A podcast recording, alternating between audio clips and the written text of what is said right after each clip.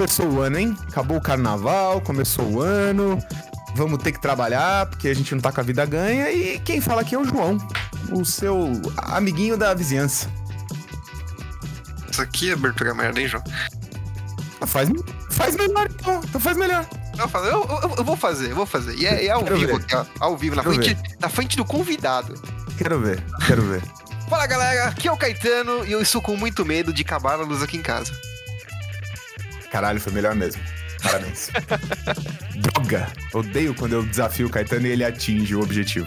O cara nunca faz uma abertura decente. Nunca. Nunca. Nunca, Sempre é um nunca. problema. Quando Não, assim, fazer. a, a chance de dar, a chance de dar bosta, como eu tinha previsto, era muito maior do que de dar certo, inclusive. Pois É. é. Pois é, não, é. Tipo, era, era tipo 102% de chance de dar bosta. Exato. Se exatamente. seguisse o, o, o papo no grupo da, da, da diretoria do podcast de Você tá cedo. maluco? Se aquilo dia vaza, além do Mark Zuckerberg que já lê nossas conversas e da CIA, a gente tava fudido, cancelado na hora, instantaneamente. Bom, konnichiwa, podcastar, dão atarabidez. Mais um episódio começando meio esquisito, né? Já que o Caetano não falou bobagem até agora. Mas ainda temos muitos minutos pela frente, então Perfeito. apertem os cintos. Exato. Falando em piloto sumiu. apertar os cintos. Não, o piloto não sumiu. Falando em apertar os cintos, é, nosso primeiro e mais importante recado desse programa é aquele que você, ouvinte, telespectador e, e amante do podcastar, já conhece, que é a nossa loja parceira, a Epic Game. Essa loja que mora nos- no, fundo dos nossos corações ali, ela, ela expande suas raízes por toda a existência dos dois lados do nosso coração. Maravilhosa loja, que em qual nós amamos demais, né, pessoal? Grande acervo de cartas, acessórios, né? Não esqueça de quando for adquirir os seus produtos usar o cupom Pode Gastar para garantir Perfeito. 5% de desconto em todos os produtos e acessórios de Magic the Gathering. Exatamente. E pra você que é da Grande São Paulo, tem um serviço de maravilhoso. Se você, ainda mais você, você que é ansioso, quer a cartinha na mão ali no dia, tem um servicinho de entrega via motoboy por um valor fixo de 15 reais. Mas não se esquece, apenas pro Grande São Paulo. Perfeito. Muito perfeito, cara. Ó, parabéns, viu, Caetano? Mandou benzaço nesse comentário, cara. Você é a lenda viva do Magic brasileiro. Eu tô orgulhoso de você. É por isso que o Dano gosta de mim, né? Eu sei. Por quê? Ah, Ah, mas você não, não, não, não, não. Você tá enganado, você tá enganado. A tentativa foi boa, mas você é uma lenda válida. Você não é essa patifaria que a Wizards, que a Wizards faz. Mas é uma lenda tão velha que vale no vintage, né? Dito isso, a a Epic tem duas unidades, uma na Liberdade e uma no Shopping Parque Balneário lá em Santos. Então, não perca a chance de adquirir suas cartinhas. Mais uma vez, use o cupom Pode Gastar para 5% de desconto nos seus produtos. And considere se tornar um apoiador deste canal acessando apoia.se barra podcastar. Lá você encontra vários níveis de apoio, desde é, níveis mais básicos, onde você já fará parte do nosso grupo de WhatsApp, ou até níveis mais altos, a qual você tem acesso a artigos que estes seres é, ociosos escrevem, né? Bando de vagabundo. Vaga... Bandi bandindim! É. Não? É, não, acho que é, acho que é, vale a pena, vale a pena. Por favor, Isso. pense com carinho, é, torne-se um apoiador, né? E lendo o artigo ou não, pra mim tanto faz. Perfeito. E digo mais, entre nas redes sociais do Podcastar, é Podcastar em todas elas. E como o Danilo tá muito ocupado, ele não tá olhando pra câmera porque ele tá bolando um baseado enquanto a gente resolve gravar esta merda. Vamos começar o episódio logo de cara? Isso é uma grande calúnia. É, Quem É, dera fosse verdade. passe é, e aprende e prende aí, Dan, pra nós, por favor.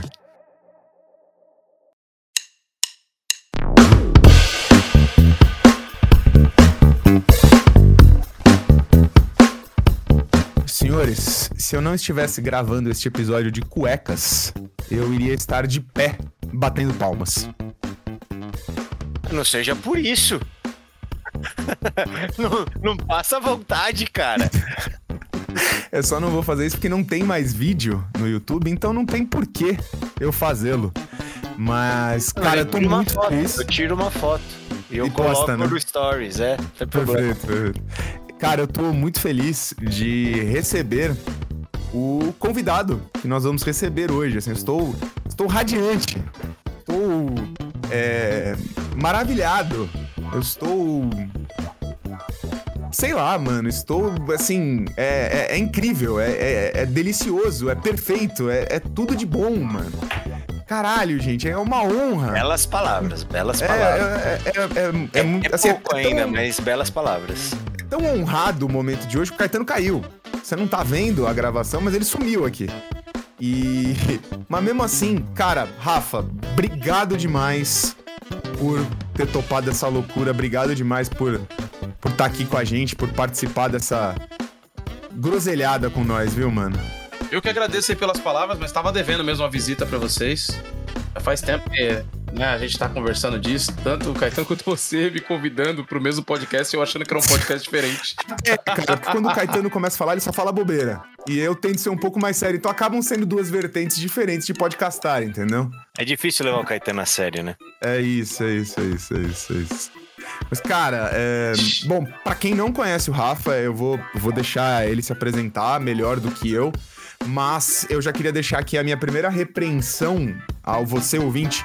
Se você não leu é, Apagão, é, Terra Sem Luz barra Sem Lei, você está equivocado na sua humanidade, assim, como ser humano.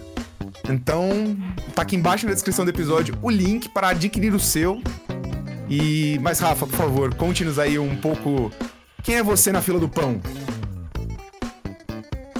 Obrigado, cara. Bom, é, eu sou Rafael Fernandes, eu sou de São Mateus, aqui em São Paulo, bairro da periferia da Zona Leste.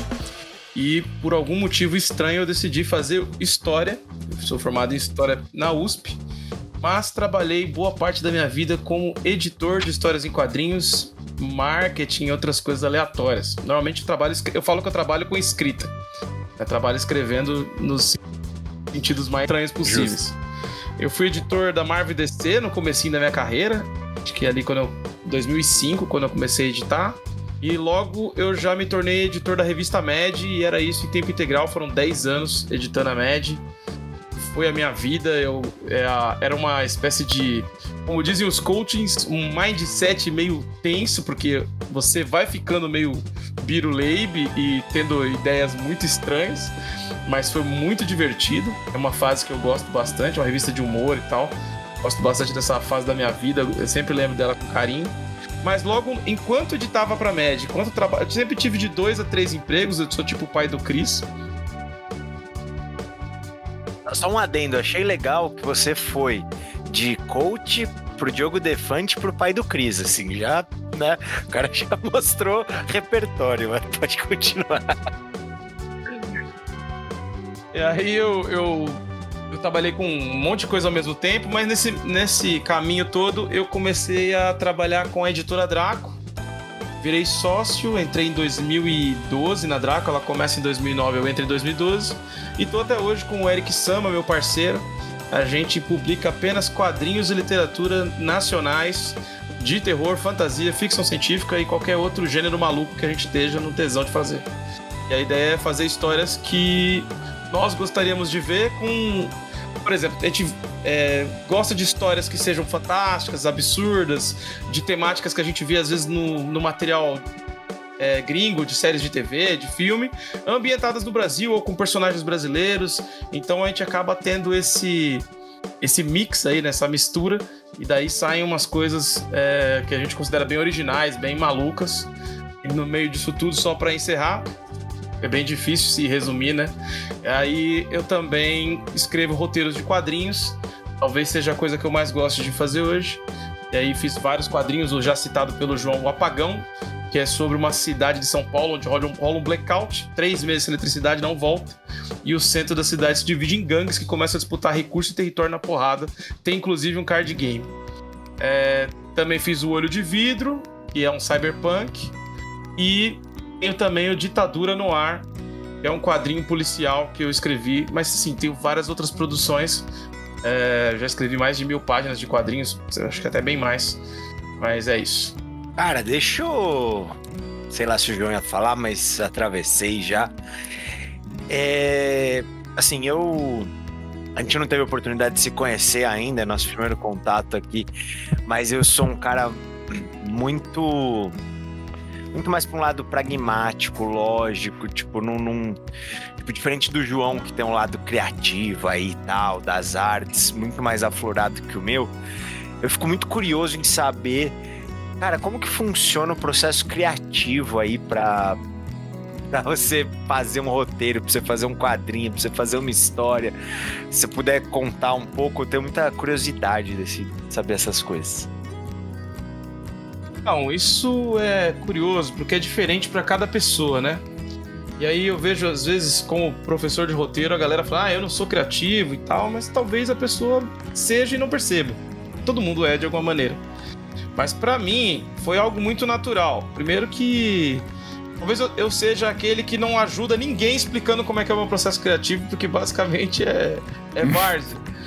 Mas é, eu cresci num ambiente super criativo. Minha mãe é uma pessoa. Minha mãe é a minha maior influência como roteirista. Ela é uma pessoa muito criativa. Então ela nunca é só alguém que passou na frente dela no mercado.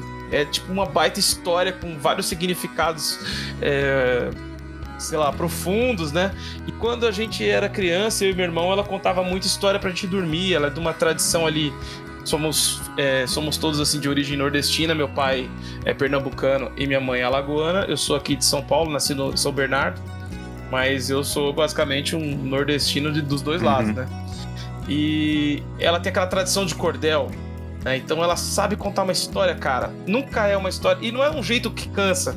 Tem gente que conta história para qualquer coisa, é um pouco cansativo. Da minha mãe é super divertido. Tem uns valores malucos, ela tira umas, umas conexões é, muito interessantes. Então eu cresci num ambiente que eu podia ler à vontade, eu gostava muito de ler, cheio de gente com personalidades diferentes.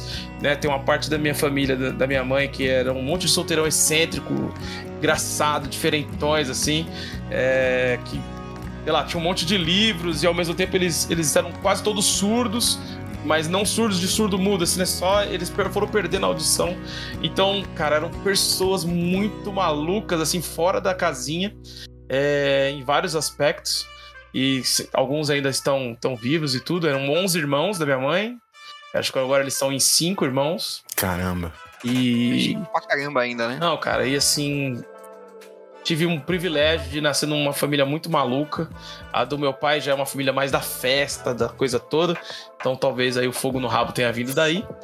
Mas o. E a raiva no coração. Nossa, sou um ser humano feito de ódio no coração. É, não esse ódio de minoria de tal, não. Isso aí eu acho eu defendo totalmente. Não, mas uma raiva, assim, uma energia, uma. Sabe, deck vermelho. Sim, sim. Espírito sim, de deck vermelho. E e dá pra ver isso, Rafa, dá pra ver isso bem quando lê tua obra, cara. É, tem, é muito.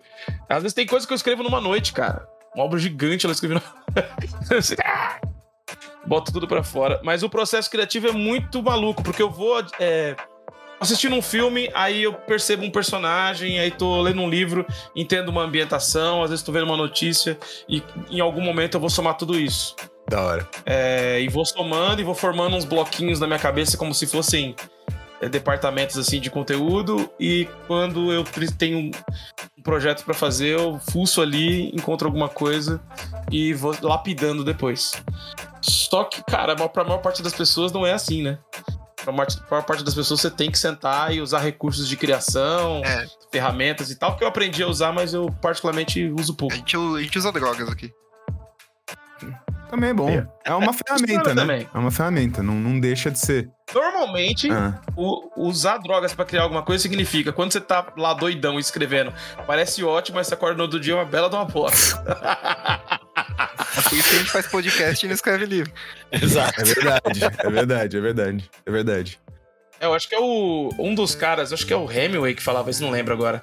Dizia que você tem que escrever bêbado e, e editar sóbrio. Então, isso diz muito sobre o processo. Mas eu, particularmente, prefiro fazer tudo isso sóbrio. Que, por sinal, é uma coisa que a gente faz muito aqui no Podcastar, né? A gente grava bêbado e depois quem se fode editando sou eu. Que passa a bebedeira e eu vou sóbrio editar aqui. É, é isso. Mas, é, Rafa, e aí, mano, deixa eu perguntar assim. É, como, como que o, o, o Magic entrou na tua vida, nessa, nesse, nessa cronologia toda que você contou aí trampando? Falando em drogas, né, João? É, falando em droga, perfeito. Falando um cracão gostoso. Bom, eu acredito que a primeira vez que eu vi uma carta, talvez seja a primeira vez mesmo, foi numa edição de uma revista que eu não era Dragão Brasil, era- ou era Dragão Brasil, não lembro agora, que vinha com uma gira. Uma carta que é um mana azul, vira alguma coisa. Sim. É, provavelmente foi minha primeira carta, já era azul, bem do meu caráter É, mesmo. o, o, o Dragão E- Brasil era a revista Herói, né? É as ah, duas que. é, tinha eu- isso. É, eu não lembro se era um, numa herói ou se era numa, numa Dragão Brasil. Mas quem me ensinou a jogar, quem me mostrou tudo, foi um cara que, cara, é um amigão meu. Somos muito amigos até hoje e ele. Eu vejo cada vez mais que eu, que eu paro pra pensar, ele me apresentou boa parte das coisas que eu gosto hoje. Foi o Anderson Argentoni. Ele, ele comprou lá a quarta edição, tinha acho que acabado de sair. é, aí me mostrou, né, ele, a gente- ficava conversando na bomboniere da avó dele, que era portuguesa, e a gente ficava ali jog- lendo quadrinhos, conversando e tal. Já gostava bastante de quadrinhos. E que ele me apresentou várias coisas também. E aí ele falou: ah, vou te ensinar a jogar isso aqui. Aí me mostrou as cartas tal. Foi, fiquei empolgadão. Aí comprei, tá, pedi pra ele comprar pra mim, que eu nem. Eu era muito pivetinho, né? Tô falando de. Quando que saiu? Quando chegou aqui o, o- a quarta edição, vocês lembram? Eu acho que foi Eu- coisa de. 2000? 90. 96? Louco, 96, Não, 92 é, mil já. 90 e É, quarta edição, desculpa, desculpa, desculpa. Antes ou 2000 depois de foi a primeira vez que eu parei de jogar. Ó, galera, é 95. Caramba. Que provavelmente chegou no final de 95 ou 96. Caramba. E, e aí a gente começou a jogar tal, né? E aí foi comprando, foi saindo Terras Natais, saiu. a- foi incrível quando saiu Mirage. Puta, as cartas eram lindíssimas pra época, chamavam muito atenção. A gente gastou uma bala com Mirage, era muito legal. E, e foi assim que eu comecei a jogar. Desde então eu parei algumas vezes. Eu vendi minha coleção, acho que duas vezes só. Antes dos anos. Em 2001 eu vendi pela segunda vez. E aí, acho que é isso, 2001, 2002 vendi pela segunda vez. Desde então nunca mais eu vendi nada. É, eu, eu mantive as minhas coisas e tal, só não tenho muita coisa daquela época do começo, porque aquilo tudo foi meio que embora mesmo. Mas eu tenho uma coleção grande, tenho uma. Comprei muita coisa com o tempo, tenho umas raridades aqui. E isso me, então me leva à minha próxima pergunta, que é o. Você não falou, mas você também tem o talento do tarô, né? Na, na, na, na- sua gama, vasta gama de habilidades, e o, o, o, o tarô veio depois do Magic, então. Pro segundo card game, Veio, assim. veio, veio bem depois, cara. Veio bem depois, eu já tinha, já tava casado, já tinha minha própria casa. E aí, assim, tava já agora nos anos. Eu tô casado há 15 anos. Faz um- uns 13 anos que eu jogo tarô. E foi porque eu comecei a escrever, cara. Começou junto. Comecei a escrever e as histórias me afetavam. Eu tinha muito sonho com as histórias e começava a me sentir mal quando fazia alguma história de terror ou ficava muito emocionado com alguma história mais dramática e tal. E aí eu fui, fui apresentado pro tarô de várias formas. Acho que quem me apresentou muita coisa foi o Felipe Caselli, principalmente falou: ó, lê Prometeia, lê Invisíveis, lê o Jodorowsky, lê não sei o quê. E aí eu fui pesquisando, né? E depois eu entrei numa escola iniciática de tarô, papo sério. Caramba, o Luiz. Mota. Passei um, ah, uns sete anos estudando tarô todo domingo. E se tornou uma coisa fundamental, assim, para mim. Né? Eu uso muito para escrever, uso muito para pensar nos meus problemas, refletir nas coisas que eu tô fazendo. Tarô é um instrumento muito bacana de autoconhecimento, de percepção da realidade e tal. Bem, bem bacana. É uma forma de ler o presente. Muita gente fala que é ler o futuro. Não, você não lê o futuro. Você lê o presente. Faz mais sentido o presente para você é, usando o tarô de instrumento né, de conhecimento. É isso. Então, o tarô veio depois. Mas eu já montei um tarô feito de cartas de Magic. Eu tenho aqui a mais difícil de todas as cartas para montar um tarô de Magic e a Roda da Fortuna. Então, como eu tenho a Roda da Fortuna, ficou Caralho, fácil. perfeito. O resto é baba Perfeito. né? Então eu já usei, inclusive falei num Magicando que eu tinha montado e tudo. Eu achei uma lista na internet, adaptei todinha pro meu, pro meu estilo de leitura e tal. Foi muito divertido. Talvez seja o baralho É, de tarô mais caro do mundo. Não é porque, cara, Ah, tem ter. tarôs caríssimos, É. né? Mas Sem dúvida. Mas tá, tá ali, Talvez ó. Tá, o baralho de tarô. tá, tá no alto, tá próximo. Caramba, mano. Que da hora. Eu paguei, eu paguei 60 reais na Roda da Fortuna, amigos. Na época. Eu cheguei a ver Black Lotus por 150 reais quando era garoto. Cara. E era um absurdo, e, né? e Mox, Mox era cenzão, era uma puta grana. Seria todo o dinheiro que eu tinha pra é, sair do. Quando a gente ia numa, convenção de RPG, era o dinheiro que eu tinha pra comprar livros, pra comer, pra ir, pra, sabe? Teria que. Dava pra comprar uma delas. Mas eram todas, é, vamos dizer assim, banidas, né? Então, a gente na época não via muito sentido, porque é muito legal, mas eu vou comprar e não vou poder usar. Ficava esse, esse Uhum. esquema, sabe? A gente não sabia o que o jogo ia se tornar, né? Ninguém previu isso. É. É Ninguém verdade. o capitalismo. É verdade. Não, o capitalismo tá sendo previsto e estudado há um tempo aí. O que a gente não previu é que ele ia continuar falhando em todas as, as camadas em que ele se envolve, né? E, cara, é, assim, tem uma rotina foda, né? Quem te acompanha nas redes sociais, inclusive tá aqui embaixo, as redes sociais do, do Rafa estão todas aqui embaixo. Mas quem te acompanha vê que você, cara, mano, é muito ativo. Você dá aula, você faz curso, você, você tipo, escreve, é, ainda é engajado, né? Tipo, eu vi recentemente você tava contando sobre o. Po, pobre, pobretifando, né? O, o quadrinho. Pobrefobia. Pobrefobia, exato. E, e aí, tipo, então, além de ser engajado tal, eu lembro durante as eleições também. E. Mas, Cano, que tipo de Magic você consome, consome hoje, assim? Que você. que, que você vai. O que, que você curte ah, fazer? Você joga? Como é que tá isso? Cara, depois, na verdade, eu acho que o momento que eu mais bitolei no Magic foi na pandemia. Porque a gente não tinha muito o que fazer e ficava jogando entre si, joguei muito Arena é, e jogava muito Magic com os meus amigos usando o Spell Table. A gente, a gente joga assim até hoje. Era a forma que a gente encontrou, porque a gente não, sei lá, não gosta muito de jogar com cartinha artificial. A gente gosta do negócio, né, real mesmo Sim. todo mundo tem carta pra caramba, fica meio estranho a gente de repente não fazia muito sentido pra nós. Então o Spell Table abriu portas pra gente jogar junto. É, gente que tá morando em outro estado, que tá que não consegue porque tem filhos e tem uns horários meio loucos, a gente jogava pra caramba. E então o que eu mais jogo é Commander Mesão, né? É o que eu mais gosto. Eu, eu praticamente parei de jogar todos os outros estilos. Recentemente eu contraí Dandan e, Porra, e Dandan gostei é bom muito. demais, velho. Dandan é muito bom. Dandan é um excelente negócio pra. Pô, João, vamos tomar um café aí? Aí a gente leva um, leva um Dandan, E vai, né? joga ali dois palitos e vai. E ele tem um- uma coisa de board game, uma coisa de, de trairagem que eu gosto muito no Magic, que é muito divertido. É, mas basicamente eu jogo Commander e Commander mesão. Eu Alguém cheguei, quando pode eu me conheci dar o um João, pouco de contexto? Eu não sei o que é Dandan. Eu achei que estavam falando de mim. Dandan, velho, é um, um. Vou dizer assim, é um modo de jogo do Magic que literalmente você monta um deck único pra dois jogadores. Isso. em que vocês compartilham esse deck, mas cada- compra sete cartas e vai comprando uma carta e tal normal, só que é um deck que tem uma lista clássica, que é a lista do Dandan. O deck vai, vai 10 Dandan, que é uma criatura 4-1, travessia de ilha, se eu não me engano, ou ela, ela tem aquele Dependência dependência de de ilha. ilha. Dependência de ilha, é isso. É. Tá aqui embaixo Ela custa 2 manas o 4-1. link do, do, do, do Dandan. Dan, a gente te deu um desse Dandan, velho. Eu tenho a carta Dandan, assim, que vocês É me isso, deram, isso, mas isso, eu isso. não sabia que existia um modo de jogo É, em E- homenagem, e o legal- em minha homenagem. O, o deck clássico de Dandan, que vocês estão vendo aqui, ele é um deck muito interessante porque ele tem umas coisas do tipo: você transforma os terrenos do cara em montanha, aí morre o Dandan dele. Morre todos os Dandan.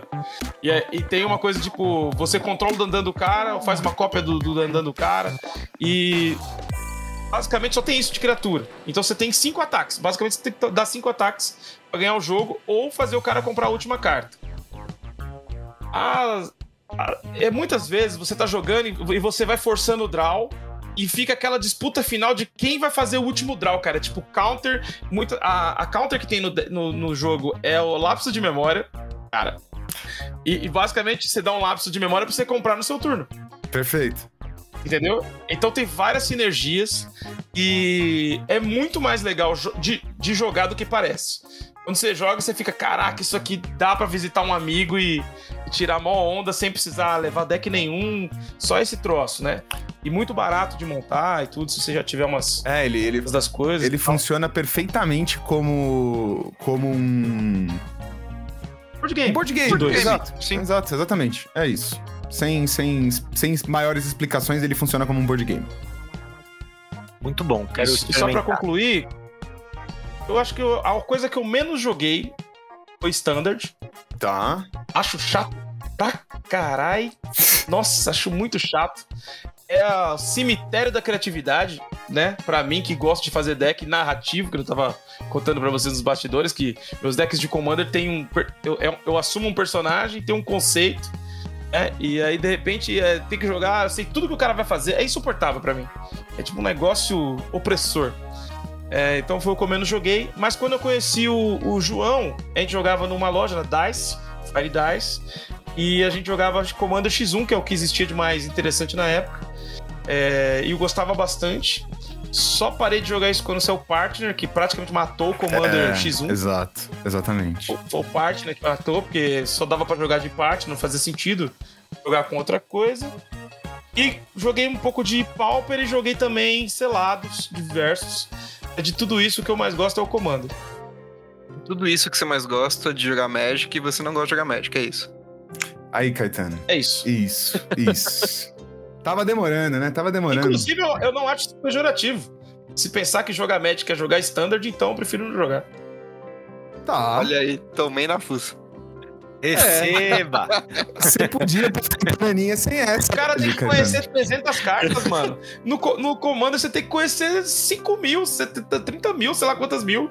Tem que manjar mesmo do, do jogo. É, e, e isso, é, isso é uma verdade, cara. Isso aí você falou uma, uma verdade que não dá pra negar, que é... Cara, o Commander, ele é a essência do Magic na sua mais profunda raiz, assim, né, mano? Porque, tipo, sei lá, eu, eu posso estar falando uma groselha sem tamanho, mas... Eu, eu sinto que é isso. Ah, e por sinal, assim, né? é, Entrando um pouco nessa onda, pra mim, sites como EDH Hack são a desgraça do Commander. Cara, é verdade. Paga com verdade, o Commander. verdade. Eu vou te dizer que eu discordo. Sabe por quê? Porque no EDH Hack eu descobri muita carta que eu nunca tinha ouvido falar. E também percebi que dava pra montar decks diferentes com o mesmo comandante que eu nunca tinha pensado. Então você acaba. O, que, o problema das pessoas, e não é, não é só do, do, do Commander, mas de qualquer é, modo de jogo do Magic, é o diabo de copiar deck. E quando eu comecei a jogar, lá quando, né, quando tudo era borda branca, quando tudo era borda branca, meus amigos, o jogo fazia muito sentido você ser original. Às vezes o cara perdia, mas você falava, mano, o seu deck é a coisa mais louca que eu vi na minha vida. Eu lembro até hoje da primeira vez que eu vi um deck de Aluren. O cara usava Pandemônio, Uhum. Aluren e Pisalha. Mano, o cara ganhou de mim que eu fiquei, como assim, velho? O bagulho não fazia o menor sentido. Ele teve que me explicar várias vezes. Eu falei, não, eu não entendi, me explica de novo. Aí eu li as cartas e falei, cara, que loucura, que deck insano. Então, eu sinto falta disso nos outros modos. é, E basicamente são um grande resumo de livro do Enem. Copiar e colar e é isso aí. Ninguém entende o livro de verdade, né? Então, não é que é uma coisa, tipo, arrogante de ser. Eu aprendi a jogar Magic. Tinha essa questão de você trazer uma carta que descia todo mundo. Que diabo é isso, irmão? E aquele negócio que muda tudo. A gente faz. ó, na minha infância, a gente fazia mesão de 10 pessoas. Caramba. No, no- Não, Não, é impossível. Não, é impossível. Não, e é um jogo absolutamente político, né? Começa por aí. Não, é um- um jogo E de aí? absolutamente vamos jogar uma rodada, amanhã jogar outra. Nada, era demais, velho. A gente passava a madrugada, todo mundo jogando de Force of Will, de um monte de doideira. Era assim na época. E aí. Você queria estragar o dia de alguém? Era descer um espectro hipnótico, era meter dois Rita Turch no segundo turno na cabeça do cara. Eram umas coisas assim muito loucas. E aí, às vezes você sacaneava um, e aí virava aquela piada. Então, Claro. assim, era um outro tipo de ambiente que eu fui É, encontrar no Mas o comando. nível das cartas era alto, né? Falando assim, parecia que era jogo de criança, mas não. Só carta pica. É verdade. É, sabia jogar. Não, mesmo de 10 é só Eu jogar um recurso limitado era- que acaba metade do deck de todo mundo. A gente Cara, usava umas coisas muito loucas, assim, era bem divertido. vamos aproveitar esse gancho do mesão de 10, que eu fiquei até cansado só de pensar. Vamos fazer uma pausa e a gente já volta pra continuar esse papo? Intervalo do plim plim plim. É isso, boa.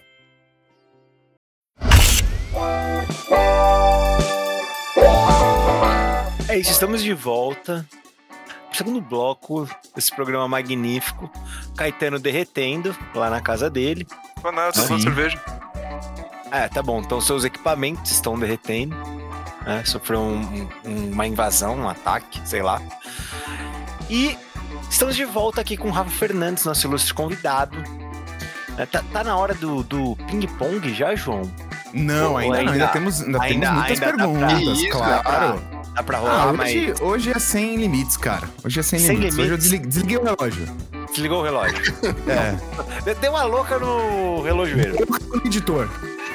Muito bom. Inclusive, Rafa, eu queria aproveitar, e, tipo, já que deu a louca no editor, e te perguntar o seguinte: quando que você escolheu é, esse caminho fantasia e horror, assim, cara? Quando. O que, que te influenciou aí por esse caminho? Você falou que você teve uma origem, tipo, com muitas histórias e, e tal, e tua mãe era muito boa em, em cordel e afins, mas, mano, quando é que você decidiu que eu falar, não, vou fazer fantasia e horror, assim?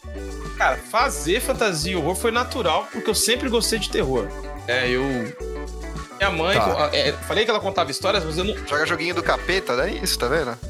É, então. E quando eu era pivete, eu não contei o teor das histórias da minha mãe, que talvez. Ah, Ah, quando fala assim, pensa, ai, tá contando a Branca de Neve. Não, minha mãe é advogada. Minha mãe contava histórias pra gente. Chico Picadinho, é o Joelma.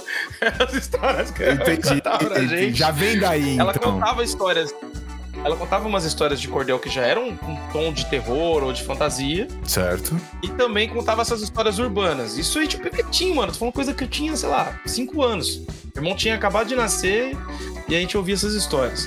Pra além disso, essa, a minha família, meu pai minha mãe, a dona Nina e o seu Nelson, eles são dois insones. Então, assim, se você for lá uma da manhã, eles vão estar conversando, vendo filme, qualquer coisa. Então, eu assistia muito filme com a minha mãe. A gente ficava até eu estava à tarde, então eu ficava até o horário do Corujão. Às vezes, na época, isso aqui que eu vou falar é muito de idoso. Na época, a TV saía do ar. Uma hora que a TV cansava e falava assim: acabou, irmão. Deu- Só amanhã. Deu pra mim. Deu. Deu pra Olha, mim. Aquela listinha colorida, é isso? Exato, listrinha colorida e uns. E tinha um aviso no final, ah, não sei, uma, um- uma música e tal. E aí, basicamente, Desliga a TV vai ler um eu livro. assisti todos os Hitchcocks antes dos 12 anos de idade. Assisti. Eu tava lembrando essa semana do Corcunda de Notre Dame em preto e branco. Eu gostava muito de filme preto e branco. Quanto mais estranho, melhor. É, eu assisti várias coisas assim quando eu era criança. Gostava de séries, minha mãe também curtia, meu pai, Star Trek, não sei o quê. O meu primeiro quadrinho da vida foi uma cripta. Almanac Cripta. Caralho, mano. E eu tava na casa de um amigo do meu pai, o cara chegou, tava olhando umas revistas que tava na mesa. É, foi antes de eu ter uma turma da Mônica, pra vocês terem uma ideia. E aí o, o meu amigo, o amigo do meu pai falou: ah, pode levar. Eu lembro até hoje que era uma casa, uma baita de uma quebrada. Não tinha nem. O chão era de terra batida da casa do cara. Na sala. Eu tenho uma memória meio assustadora. Estou falando coisas do que eu tinha 4 anos de idade. Nossa. Chão de terra batida, era uma. Era um. Não era bem uma mesa, era um, um caixote, uma coisa assim, tinha no meio da sala, um quadrado assim, e tava as revistas, e aí ele falou: ah, pode levar. E aí eu tinha tanto medo da revista que eu colocava ela entre dois livros enormes que também são coisa de velho, lista telefônica. Perfeito, perfeito. Pra, pra quem é jovem, lista telefônica era um livro que tinha o telefone de todo mundo. Eu já falei isso pra As eles. coisas vão ser tão bizarras quanto Eu já falei isso pra eles. e aí eu botava entre duas, porque meio que pra isolar aquele bagulho, pra não vazar aquela energia negativa. E o Maravilhoso. meu primeiro livro é muito estranho. Meu primeiro livro de infância eu tinha menos, três anos, que foi Enferrujado Lá Vai o Soldado. É um livro sobre um soldado que vive num reino que não tem dinheiro. Aí ele meio que sai pra tentar a vida em outros lugares e ele vai encontrando coisas psicodélicas como uma, uma vaca que fala, uma centopeia com muitas pernas que perdeu as meias, um, monte de doideira e no fim eles é um, um boi ataca ele, ele se perde toda a armadura, vira jardineiro E todos os personagens da história, alguma coisa acontece e voou. Então a vaca virou astronauta e voou, a centopeia não veio asa e voou, não sei o que, ela veio asa e voou. E a história termina assim. Caralho, mano. Então, eu acho que eu não tive escolha. Vocês entendem? Quando você não teve escolha, Claro, claro, cara. de repente. O meu mundo É era legal. esse, todo mundo interessado numa parte de coisa diferente, eu só queria ler o- e, esse, e esse meu amigo Argentoni me jogando, Edgar Allan Poe, Senhor dos Anéis na minha mão, eu era, ele é mais velho do que eu. E, entre outras coisas assim, e eu comprando também um monte de livro maluco. A gente começou a jogar RPG, e aí assim, o que eu mais gostava era Lobisomem Apocalipse Uhum. e GURPS. Então, assim, a falta de caráter sempre esteve comigo, jogando de azul e preto. Então, assim, não tinha muito pra onde eu ir. E. É, não tinha, não tinha muito como sair de... Então, o terror foi natural. Não eu tinha muito pra onde eu ia, é Eu amo, ótimo. eu amo filme de terror, eu amo histórias de terror, acho uma coisa assim fascinante. É, eu, se eu ver os monstros do Universal, eu choro como se fosse uma história da minha família. O Frankenstein acho lindíssimo, Gente, assim, só, emocionado. só fazer uma pausa aqui que ele tá falando dos originais, tá? E não da, de- dessa, É, anos 30. dessas, desses remakes que a original da, tá tentando que a Universal tá tentando fazer aí, o, a Moon É, mas algumas coisas legais também. Eu gosto, eu gosto das coisas novas, né? Mas. Mas vamos ver com o Tom Cruise, com, com o Tom Cruise ainda, ainda até que é legal tal. Foda é ver Crepúsculo. É, Crepúsculo não é terror, né?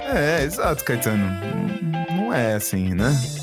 Pode ser terror se você analisar com crepúsculo, a gente produção de Não, que tem crepúsculo. Não, não. A gente pode viver num mundo que tem crepúsculo e tem Serbia Movie ao mesmo tempo. Perfeito, exato. Tem, tem coisa pra todo mundo, bem. é isso. É, eu- eu- eu falo isso porque, tipo assim, são, são os, os vampiros, o- os monstros clássicos, são vampiros, múmias e tal, coisas assim, né? a, a múmia do Brandon Fraser, imbatível, maravilhoso. Vou falar de um remake que é legal pra caramba. Esse, Esse é é muito incrível, legal. esse é incrível mesmo. Esse é muito bom. Ô, Rafa, e no gênero terror aí, tem alguma coisa que você gosta mais? Tipo, Cara, eu gosto de histórias que quando você sai da história, parece que quebrou alguma coisa dentro de você. Ou que alguma coisa que você achava que era inofensiva nunca mais vai ser. Então, eu vou citar três exemplos aqui que eu gosto bastante. Um deles é o Hereditário. Um filme desgraçado de bom. Que ele é tão pesado que ele termina com uma música sobre anjos, quase fazendo um banimento pra você poder ir embora do cinema tranquilo. Gosto muito De é do- 2018, né? Isso. Eu não tive coragem de ver. Me, Ah, eu- me surpreende o João saber. Eu entendo de filme de terror, eu só não assisto. Tem- existem coisas muito separadas nesse mundo, cara. É do Ari Aster, né? É, Filmaço, é. assim. Ele fez vários filmes que eu gosto e tal. E outro que é muito bacana é um quadrinho chamado Uzumaki, do Junji Ito, que tá che- chegando tudo, virou um caminhão de Junji Ito do Brasil. Como chama? e Desculpa. que é sobre espirais. Uzumaki. Uzumaki. É, Uzumaki é espiral em japonês. Ah, tá bom. E aí, toda a história é sobre espiral e pessoas ficando loucas por causa de espiral. E ele consegue fazer a gente nunca mais olhar um troço desse sem Fica maluco. se incomodar de alguma maneira. É, sem ficar tipo, nossa, que esquisito. Né? E eu gosto muito desse, desse filme, desse quadrinho, desculpa. E. Então, não lembro o meu terceiro. Essa é a idade, meus meninos. Vocês têm que tomar cuidado com o que vocês fazem com a vida de vocês. É...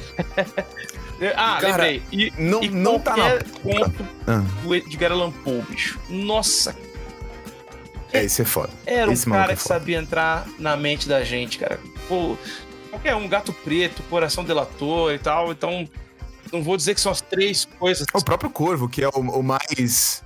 O mais mainstream, é absurdo de bom. Não, ele é o mais mainstream, O é porque muito ele é o- talvez o poema mais bem escrito da história. Negócio absurdo. Pode ser, pode ser. É absurdo. E ainda deu origem ao filme com o Brandon Lee. Eu assisti É essa verdade. semana, cara. Que é ele muito bom. fez. é, completou, acho que. 30 anos da morte dele ano passado Não, não, não fala, não fala, não fala. e não, 30 não anos fala. do filme esse ano. Velho já.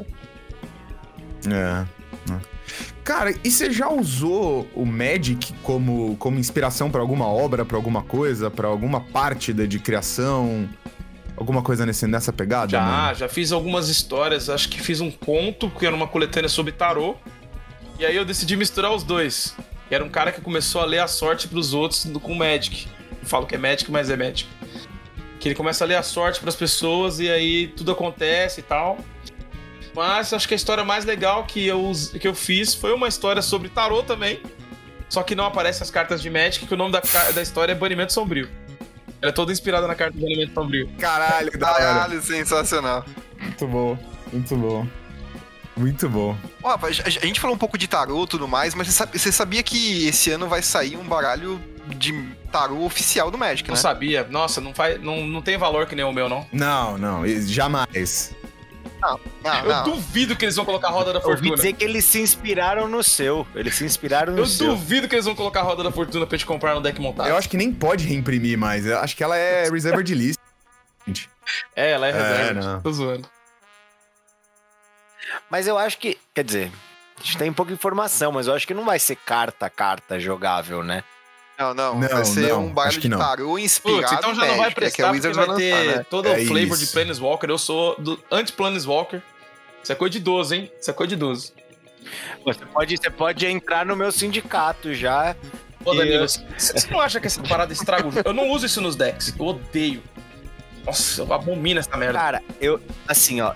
Eu não sou tão contra Planeswalker. As minhas críticas são mais que nas coleções novas lança muita lenda.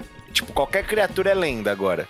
Tipo, virou uma ferramenta mais de controlar o jogo pra não ter criatura repetida na mesa do que efetivamente a lore, tipo, ser Não, não. lenda mesmo e tal. E com Planeswalker, eu achava legal enquanto era na mesma pegada de lenda, tipo, lançavam poucos, tipo, tinha um motivo pra eles estarem ali e tal. Só que agora também virou carne de vaca, tipo, é, tem Planeswalker à torta e à direito. Lenda, então, nem se fala. Então é isso que me incomoda. Na, na minha opinião, na minha visão, não existe motivo pra ter Planeswalker. Mas as lendas têm a ver com Commander, né? É pra, é pra atrair jogadores de Commander, pra, pra comprar séries e tal. Mas eu particularmente não gosto. Mas tudo tem limite. É muita lenda. É muita lenda. não, não- acho que se bobear, eu vou fazer um estudo. Talvez esteja saindo mais criatura lendária do que criatura normal nas edições. Danilo, você não vai fazer um estudo porque você mandou eu arrumar tuas cartas, velho. Eu não mandei, Então eu não você não mandei. vai fazer estudo. Você Não, implorou, você dizer- pediu. Eu Você- implorei. Eu Porra. pedi, eu pedi, é fato, é verdade. Mas eu quero dizer, você não tava arrumando nem tuas cartas, tu vai fazer estudo porra nenhuma, rapaz. Vamos, vamos é, seguir aqui, porque a gente ainda tem algumas coisas que a gente queria te perguntar, Rafa, e é, a principal delas, assim, que eu queria te perguntar é qual foi a obra que você fez que você mais curtiu escrever, assim? Tem um, um filho predileto? Eu tô pedindo pra você escrever, escolher não um é filho não, predileto, eu sei que é foda. o mais legal é sempre o que Mas- você tá fazendo na hora. Ah, E aí, no momento, pelo menos pro meu perfil criativo, que é justamente esse perfil caótico e neutral, é, você tá- sempre imerso no mundo. No momento, eu moro num lugar chamado Cálculo Renal, que é uma série de quadrinhos que eu tô escrevendo, Porra, que é sensacional. sobre um cara que tem uma pedra no rim, que ele consumiu um líquido que saiu de Cthulhu e formou uma pedra no rim, sem querer. E aí ele começa a prever, Perfeito. sentir coisas que tenham a ver os mitos de Cthulhu, com coisas malignas e tal. E ele é um investigador, né? Na verdade, ele é um, vamos dizer assim, um comprador de obras raras, né? Ele procura e, e vende, né? Tem uma loja. E, e tô, tô escrevendo exatamente agora a minissérie que surgiu do primeiro número. que Eu soltei na Comic Con agora. Então, pra mim, no momento, exato. Eu, eu adquiri o Eu meu. também. vocês têm noção que eu escrevi isso em três dias? Eu escrevi em três dias. Porque eu, eu precisava lançar uma coisa na Comic Con e, e aí o, o Eric, meu sócio, falou: pô, desen- desenrola alguma coisa aí que eu me viro aqui pra lançar. Eu falei: quem vai desenhar? Danilo. Danilo desenha rápido. Então, beleza. Eu sentei, eu já tinha jogado com esse personagem que eu tinha feito uma mesa de RPG. Eu só adaptei e foi. É, e, e eu gostei muito do resultado e tive bons feedbacks. Aí foi natural, né? Falei, putz, vou transformar isso em minissérie. As Sim, pessoas estão curtindo, falaram que o personagem é legal tal. E é um cara que é super amargo, que sente dor no rim o tempo todo.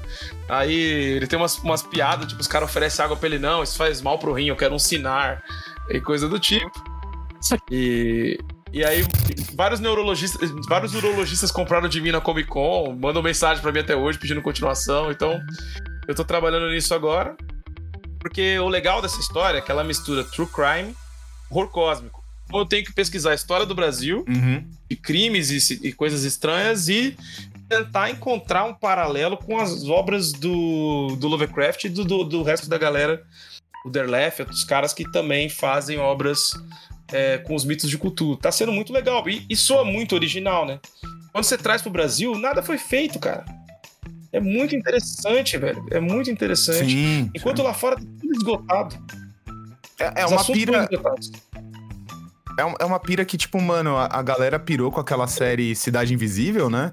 E muito é porque a gente é, acho carente desse tipo de coisa, né? é- essa é uma série, inclusive, que eu não gostei tanto, mas qualquer iniciativa do tipo, a gente tem que aproveitar, porque são raros os recursos e muitas outras coisas. É muito difícil fazer um audiovisual bacana, né? Então a gente tem que aproveitar. porque, ó, eu, particularmente, sou um grande fã. Assim, eu não gosto de dizer que sou fã de nada. Porque fã das coisas atrapalha você, às vezes, de tomar algumas. E editor, então piorou. É, às vezes você vai editar um cara que Isso é um tiro pro João. não, porque quando você vai ser editor e você tem que editar um cara que você é fã, você não vai fazer o seu trabalho direito. Aí fui matando isso, eu não sinto mais isso. Mas um Perfeito. ca- uma, uma figura que eu sou fã e admiro Perfeito. muito a obra é o Zé do Caixão, o o José Mojica Marins. Que é o cara que foi o primeiro de filme de terror do Brasil, tem toda uma. Fiz ali a meia-noite levaria sua alma. Fez uma série de coisas incríveis, cara. Você vai ver os gringos baba mó ovo que ninguém nem conhece. Você vai ver. E além de ser uma figura icônica também, né, mano? Ele é, ele é quase um folclore por si só do Brasil, assim, né, mano? É, é tamanha essa, essa força de folclore dele que, se você for ver na época que ele saiu, nos anos 60, tem algumas músicas do Caetano citando, depois você vai ver disco do. Como é que chama? O Zé Ramalho com o Zé do Caixão na capa. Uhum. Você vai ver o Sepultura no Rata Marrata citando o Zé do Caixão, entre outras coisas. É, ele é uma figura muito importante e que, infelizmente, muito se, por conta da ditadura, da censura que ele sofria, da forma como a- o Brasil lida com suas figuras, né? Ele virou um, um animador de auditório, cara. Os caras levavam ele lá pro Silvio Santos, aí fazia o exótico ali e tal. E no fim era um baita cineasta que, que pô, não teve metade do que merecia aqui dentro. Lá fora ele recebeu muito respeito. Então, Sim. É, Eu acho que isso acontece bastante porque, tipo, lá fora o pessoal tem uma visão um pouco mais ampla. A gente fica aqui muito voltado, com, com os olhos muito mais voltados pra Hollywood. Então, a, a, a sensação que eu passo é que, tipo, o Zé do Caixão é como se fosse um cinema francês, tá ligado? Que pouca gente consome aqui no Brasil. E que lá fora é muito bem isso é muito complexo. Eu acredito que tem muito a ver com a nossa colonização, que foi feita pra Uhum. gente não produzir nada aqui, rejeitar o que é feito aqui, diminuir os artistas. Então, assim, muita gente fala que artista é vagabundo, muita arti... não faz ideia do trabalho que é ser artista. É muito mais difícil do que fazer uma coisa séria, assim, tipo, ser advogado é baba perto de ser, sei lá, cineasta. Muito mais complicado Claro. você ser um cineasta de sucesso. Quantos tem? Quantos advogados de sucesso tem no Brasil? É a diferença brutal, sabe? De- é muito mais difícil. É, não tô dizendo que é, É, uma vez eu tava pesquisando a, a etimologia das palavras, Rafa, tipo, lendo, assim, é um assunto que a gente já até teve, eu acho, né, uma conversa sobre isso. E que brasileiro, ele já tem um sufixo de, de terminologia de, de, de emprego, tá ligado? Tipo, quase como engenheiro, pedreiro, açougueiro. E aí, tipo, a gente tem muito isso de, tipo, mano, você vai trampar pra consumir isso aqui que a gente tá te dando. E é muito isso que você Cara, é falou, pior tá do que você pensa. Porque Brasil é a matéria-prima que a gente mais vendeu até fazer a cana-de-açúcar. Ou seja, nosso nome é matéria-prima. É isso. é isso, é. Pô, Fornecedor, né, da aqui. matéria-prima, tipo, é... É É, o brasileiro, se, for por essa linha raciocínio, seria fornecedor de matéria-prima, né? É. E aí, assim, a gente é sempre controlado pra não passar da conta. Isso, assim, é histórico, né? Não tô falando algo que é um ponto de vista meu. A gente tem vários, várias informações aí, né? Tem vários fatos mostram esse, o Brasil sendo colocado nesse lugar várias vezes na história. Sim. Isso, isso me leva a uma, uma pergunta é, que... De onde veio a inspiração do apagão, mano? Um blackout, velho, que aconteceu em 2009. Eu tava. Tava no show do Gogol Bordello, a minha mulher. Caramba, É. mano. A gente tava curtindo o show e de repente dá um. um pisca assim a luz. E aí o cara vai no microfone e fala: Ó, galera, eu vou tocar até as baterias acabarem. E assim, é uma banda de punk cigano. Ele usa muita expressão assim pra se comunicar. Achei que era tipo uma. Uma zoeira, um, sabe? Uma forma de falar que ele tava animadaço e tal. A gente ignorou completamente. Aí na hora de ir embora, a gente parou, comeu um dog. Sabe, quando você tá bem de boa. A gente tava no- na Zona Oeste e morávamos em São Mateus na época, a gente nem era casado ainda. E aí a gente veio. Quando eu fui buscar o carro no, no estacionamento, o cara tava desesperado: Meu, o que você tá fazendo? Você pirou? O, tá rolando um blackout aqui, ó. Paraná, São Paulo, Minas Gerais, Paraguai. E você tá aqui, tô só seu carro aqui, velho. Aí eu, desculpa, paguei e tal, peguei o carro. Falei, que estranho, né? Aí eu liguei o rádio, não tinha nenhuma estação. Só chiadeira. Aí eu Uhum. achei uma estação e a estação tava tipo. Não sei se vocês já viram aí os filmes do Romero, quando os caras ligam a TV, que era uma coisa do tipo assim: as regiões de São Paulo, Rio de Janeiro, não sei o que, estão sem eletricidade. Não sabemos se foi um ataque. Aí, tipo, puta que pariu. e aí, Caralho, mano. É de foda aceitar isso. Ipu e não sei o que, ninguém sabia o que que era. A gente, aí os- eles falando que estavam com gerador e tudo. E a gente pegou o carro e foi. A cidade tava toda cheia de desvios, como se tivesse um puta trânsito, mas não tinha ninguém. Não tinha um carro, só o meu. A gente foi atravessando vazio. Imagina São Paulo absolutamente escura, absolutamente vazia. A gente foi atravessando, passou pela, consola, pela Rebouças, passou pela Consolação, tudo vazio. Passa um cara na frente, quase atropelo ele, um, um morador de rua. A gente seguiu, seguiu, seguiu, foi chegando ali na Radial, passou pela Radial. Quando cheguei na Aricanduva, que voltou a eletricidade, tentando usar o celular, não funcionava. Aí quando chegou na Sim. Aricanduva, aí conseguimos ligar para os nossos pais, aí descobriu lá que tinha rolado um blackout. Foi só então que eu fui entender o que tinha acontecido. E aí isso. putz, Aí eu só queria escrever um quadrinho sobre isso. Que animal, mano. Eu, Caralho, mano. eu tava Caralho, na que faculdade nesse, nesse rolê aí, mano.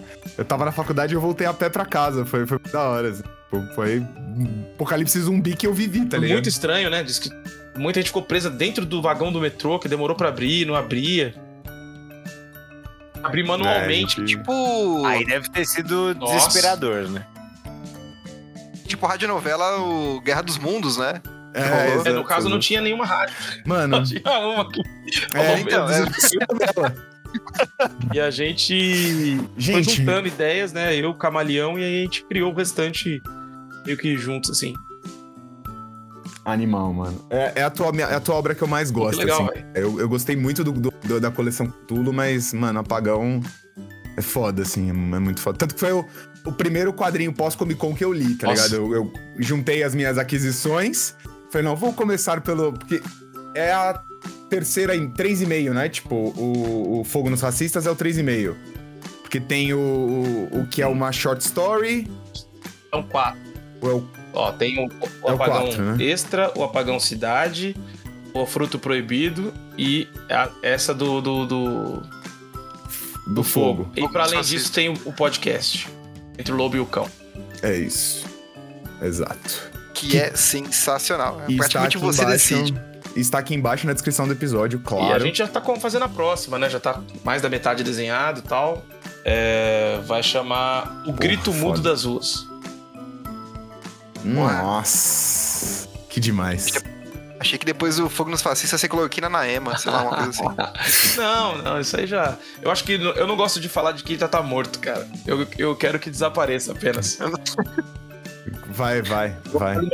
Não já tô com a. A carne já tá comprada, inclusive. É, pra... o pessoal fica falando tanto, depois vira o Trump aí que tá, já tá despontando de novo. A gente tem que deixar desaparecer. Exato, boa. Mas, mano, infelizmente a gente vai precisar encaminhar aí pros finalmente. E aí a gente tem o, o momento do programa inspirado em Marília Gabriela. Que, na qual a gente vai te fazer uma pergunta e a resposta vai ser: Você tá louco, Armado? Igual ela fez com, com o Amado Batista. E, mas não, brincadeira. É, a gente vai te fazer perguntas. E você responde aí com a primeira. A primeira coisa que vier na mente, mano. Beleza. E lembre-se, não se restrinja, tá bom? Isso, pra pior, melhor. Exato. Vou dar o meu pior melhor. Vamos, vamos. em- É isso. Vamos em ordem alfabética, Caetaninho. Você começa? A uni- única pessoa que a gente reprime é o Caetano, tá? Verdade. Verdade. Ficou quietinho hoje que eu falo pra caralho. Não, mas a ideia de trazer convidado é o Caetano falar menos mesmo. A gente, essa foi estratégia de marketing. Que eu e o Danilo, a gente não sabia como dar o feedback, Caetano, a gente vai ser cancelado, a gente vai ser processado. Aí a gente falou, colocou o feedback com vamos trazer mais entrevista, né? Porque aí todo mundo fala menos, não corre o risco. Entendi. Pra não magoar ele, né? Ô, Rafa, pra você, pra Exato. você ter uma ideia, depois eu vou te mandar um print do, da conversa de hoje cedo que tava rolando no grupo. Ou não, né? Ou não, deixa aqui pra lá. Melhor não, né, Caetano? Melhor não, cara. Bom, vamos começar aqui então. Diferente do, do, do, do Rafa, limite-se, Caetano, limite-se. Não, só o que eu ia falar antes, que eu acho que a gente não falou, só pra ficar registrado em algum lugar desse episódio. Esse é o episódio 165, Não falamos. tá bom? Um mês assim. Eu tava Um mês. empolgado e não falamos. Então, Mas só, só pra tá? lembrar. Tá na capa do episódio. E... Ah, sim, sim, mas eu, eu- eu gosto de deixar gravado no, no, no, áudio, coração, perfeito. no coração, no coração. Então, bo- bora, bora de Bora, bora. começar essa birosca? Sim. Tá preparado, Rafa? Você tem certeza? Pô, É? Então, cara, já começa falando aqui pra gente qual é a sua carta favorita. eu já falei pra vocês que essa é difícil. Porque tem uma diferente, uma diferente por cada momento da vida. Eu vou dizer três, tudo bem? Acho que aí eu, eu consigo Tudo entregar toda a minha história aí.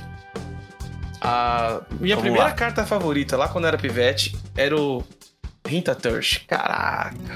Nossa, Perfeito, muito bom. Diz muito bom. sobre o seu caráter. muito manas bom. arranca duas lágrimas de cada, de cada olho da pessoa.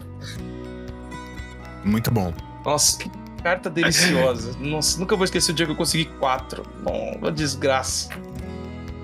Ah, aí logo depois, né, eu fui. Eu jogava de preto e azul. A segunda carta que foi maravilhosa, mudou minha vida, é Force of Will. Talvez, se for da- de todos os tempos, eu talvez chutasse essa daí, como a minha carta favorita de todos os tempos, que é uma carta desgraçada. Eu cheguei a ter 11, uma época que eu Tá. comprei de todos os meus amigos quando ficou banida. Mano. Agora só tenho quatro. Ok, também diz muito sobre o seu Obrigado. caráter. Cara, mas você pode jogar Legacy, né? Porque essas duas cartas jogam no Legacy. É, eu sou velho, velho joga Legacy se quiser, né? Assim funciona. É, É e por fim, a minha carta favorita hoje, muito por conta do meu deck de tantes lá de Aranha Turbo Fog, Turbo Fog é o Obscuring Haze. É um fog de custo zero e você dá dano, mas oponentes, os oponentes não. E é maravilhosa no mesão. E assim, é a carta que mais causa Rage Kit de todos os tempos. É isso. Perfeito. O Obscure Haze tá aqui embaixo pra, pra, na, na descrição do. do, do- Ah, coloca as três. Já É. vai colo- Coloca as três. Tá bom, eu vou colocar as três então. Uma do lado da outra, assim, pra todo mundo ver É, o caráter é, do é link, é link, é link. É link. Tá bom, tá bom. Pode Tá. ser. É verdade, né? É no Spotify, pô. Vocês viram que intencionalmente Tá não tem carta branca e nem vermelha nessa lista. A vermelha é minha quarta Perfeito. cor favorita. Caramba, mano. Então, a próxima pergunta é essa, cara. Qual que é a sua cor favorita? Pô, cara, fica oscilando. Se o preto e o azul fosse uma cor só, seria a primeira. Mas, cara, eu acho que em primeiro lugar vem o preto. É o que eu tenho mais decks, é, é o rolê todo das trevosidades que eu gosto. E em segundo lugar é o azul. Uhum. Cara, muito bom. Muito bom. Tá- Até agora tá fazendo sentido. E, e- Né? e- Rafa, qual que é o seu. Bom, é, eu acho que é uma pergunta redundante, mas qual que é o seu formato favorito? Ah, é Commander. Commander mesão, inclusive. aqui. Na Standard? Só quando eu quiser ter uma vida miserável, eu vou ficar jogando esse troço. E, e É. qual que é o seu... A gente falou um pouco disso nos bastidores. Eu tava igual uma criança mostrando meus brinquedos. Qual que é o seu Commander favorito? Eu A pergunta era, qual é o seu Commander atual? Mas você já falou que tem 20. Então, qual, qual que é o seu favorito? Qual que é o do eu- momento? Qual Eu que é o pensei que muito aqui, tá arrasando passei o programa todo quarteirões? pensando nisso. Então, pra fazer jus à minha fama de combeiro que o João tava querendo plantar nesse programa, o meu favorito não é de combo, chama-se Rankle. E é um deck de descarte em Ah. massa, que eu faço todo mundo descartar, inclusive eu, todo turno sem fazer nada. Eu vou descendo os encantamentos e vai sufocando o jogo até que eu mostro que veio. Já cheguei a jogar com esse deck uma vez Ah. numa live. Sabe esses caras, tipo assim, tô fazendo um stream, vou chamar esse cara aqui aleatório pra jogar com a gente. E aí os caras tudo ali descendo aquele monte de carta foil só de boinha ali, de repente, começa o ranco a operar. Aí o cara, nossa, esse deck é muito bem montado. Sofreu. Muito Sabe assim, tipo, Nota mental, não chamar o Rafa quando a gente fizer um mesão pra aquele cara streamar. que tiver Não, e assim- um Lions Eye Diamond e fala assim: talvez tenhamos chamado a pessoa errada. Sei. Talvez não era bem isso, né? Tipo. Cara, mas Rafa, só assim, em, em minha defesa, que na verdade é tua defesa. É, eu não quero pintar uma, uma pegada de combo, não, tá? Só porque, na verdade, você me mostrou um primeiro deck que ia além daquela combo. Que o combo que eu tinha contato era Nive Mizete e Curiosidade do Dan. Então, tipo, você, você foi além, assim, você mostrou interações maiores, você expandiu minha mente, assim. É, eu gosto de considerar tava até brincando com eles. Tem o decks aqui que eu falo que são é tipo um terrorista no avião. Vocês estão comigo e boa sorte, vocês têm que se livrar de mim. É, e é muito divertido ver todo mundo virando amigo pra poder ganhar, sabe? É muito gostoso. Sim, perfeito. É, esse negócio de todo mundo virar amigo pra ganhar de você, eu conheço bem. Mas isso fica pra outro. Outro, Outro episódio, episódio. Outro episódio, exato, exato. Cara, é... é- A pergunta polêmica, geralmente quem faz é o Caetano, mas ele, ele deu, uma, deu uma pausa aqui. Então. Cortei. Ah, opa! Que bom! Então, faça a pergunta polêmica. Não, já fiz, já tomei um escurraço, né, mano? Não, então, mas agora eu quero que ele explique por que, que ele, ele, ele respondeu aquilo. Rafa, Commander é Magic? Eu acho que o Commander, ele é o, o Magic que deu certo, sublimou. Tava tudo ruim no Magic, aí veio o Commander e salvou o Magic, entendeu? É tipo o Novo Testamento do, do Magic.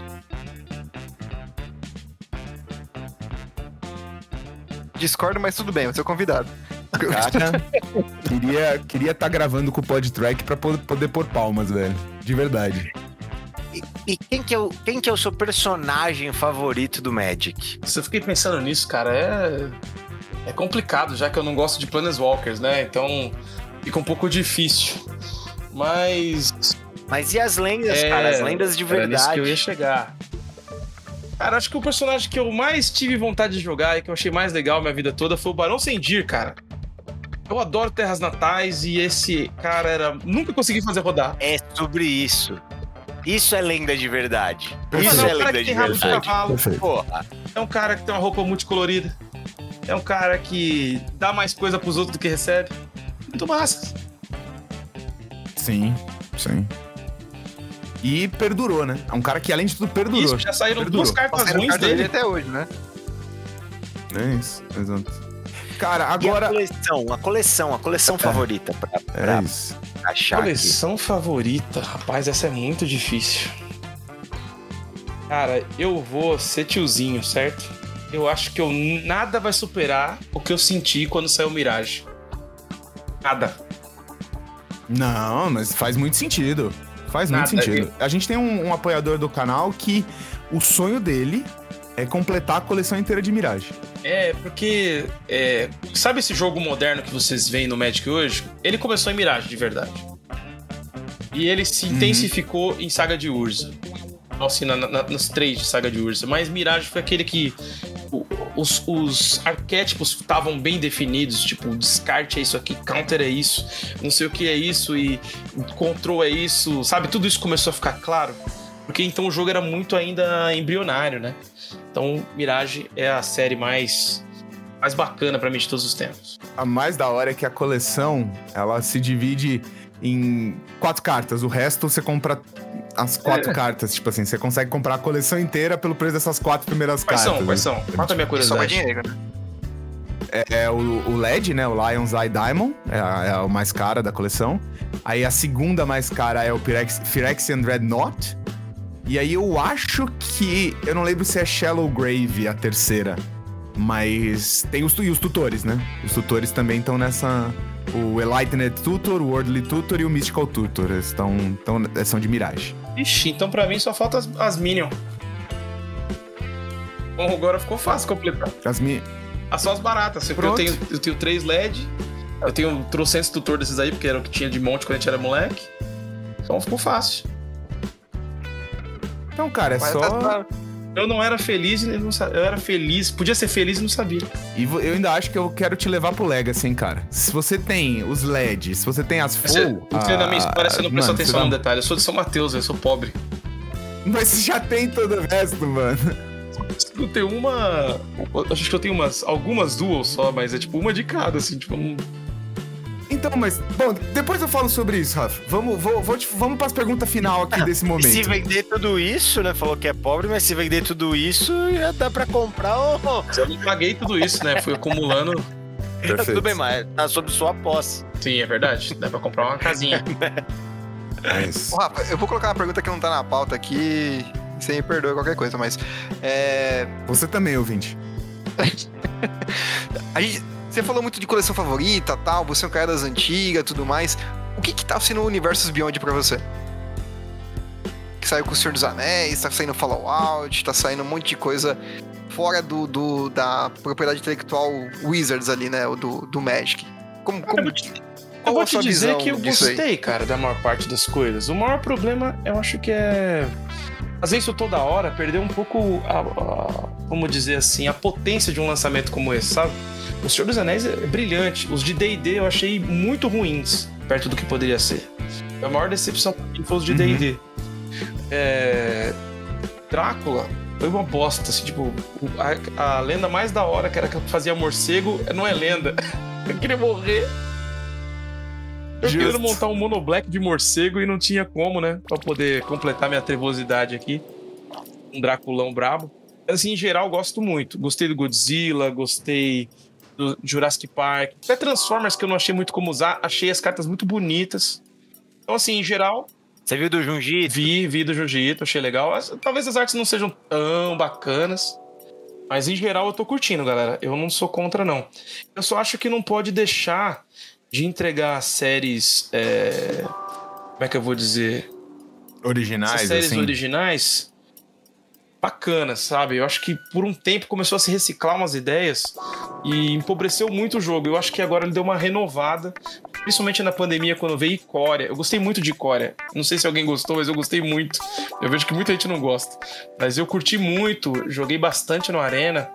É, eu gosto muito dessas quando eles trazem uma coisa nova, tipo essa que vai vir agora de Faroeste. É, deu até vontade de, de continuar comprando, que eu uma- fiz uma pausa de alguns meses. Essa me, me interessou muito. Aquela que era New Capena, achei demais. Uma que eu detestei. Chupa, Danilo! Uma que eu. É que eu, bom, eu jogo Commander, né? Então talvez o stand deve ter sido horrível, mas pra mim foi tudo legal. Não, mas não é isso, né? Eu odeio o lance de ter passarinho de terno. Acho demais, De acho demais. Acho que inclusive é uma limitação que já deviam ter abandonado antes. É, uma coisa que eu fiquei muito decepcionado foi o, o- o segundo de Kamigawa não ser cyberpunk de verdade. Era tipo fake cyberpunk. Você chegava lá, não, tinha, não dava pra montar um deck cyberpunk de hacker, por exemplo. Não ficava legal, era. um- Sabe? Me frustrou um pouco.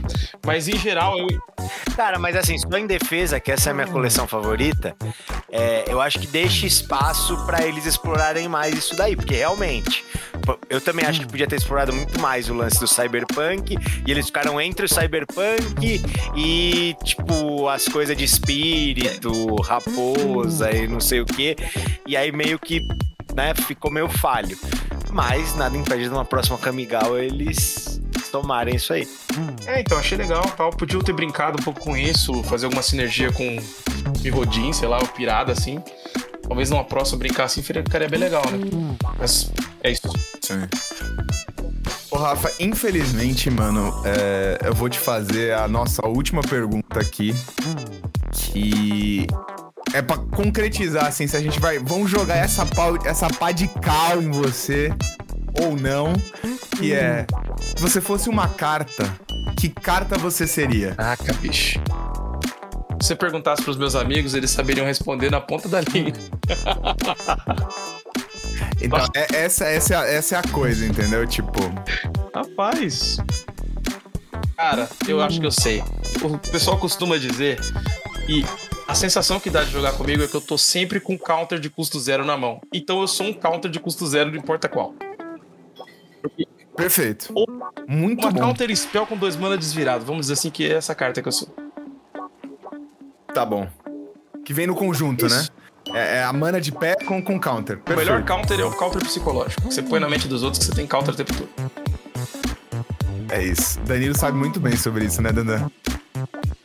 Eu? Sei, sei mais ou menos. Se o João fosse uma carta, sabe que carta ele seria? Tufeneio. É isso. Como de uma carta só. Como É de uma isso. carta só. Exato. Splinter Twin.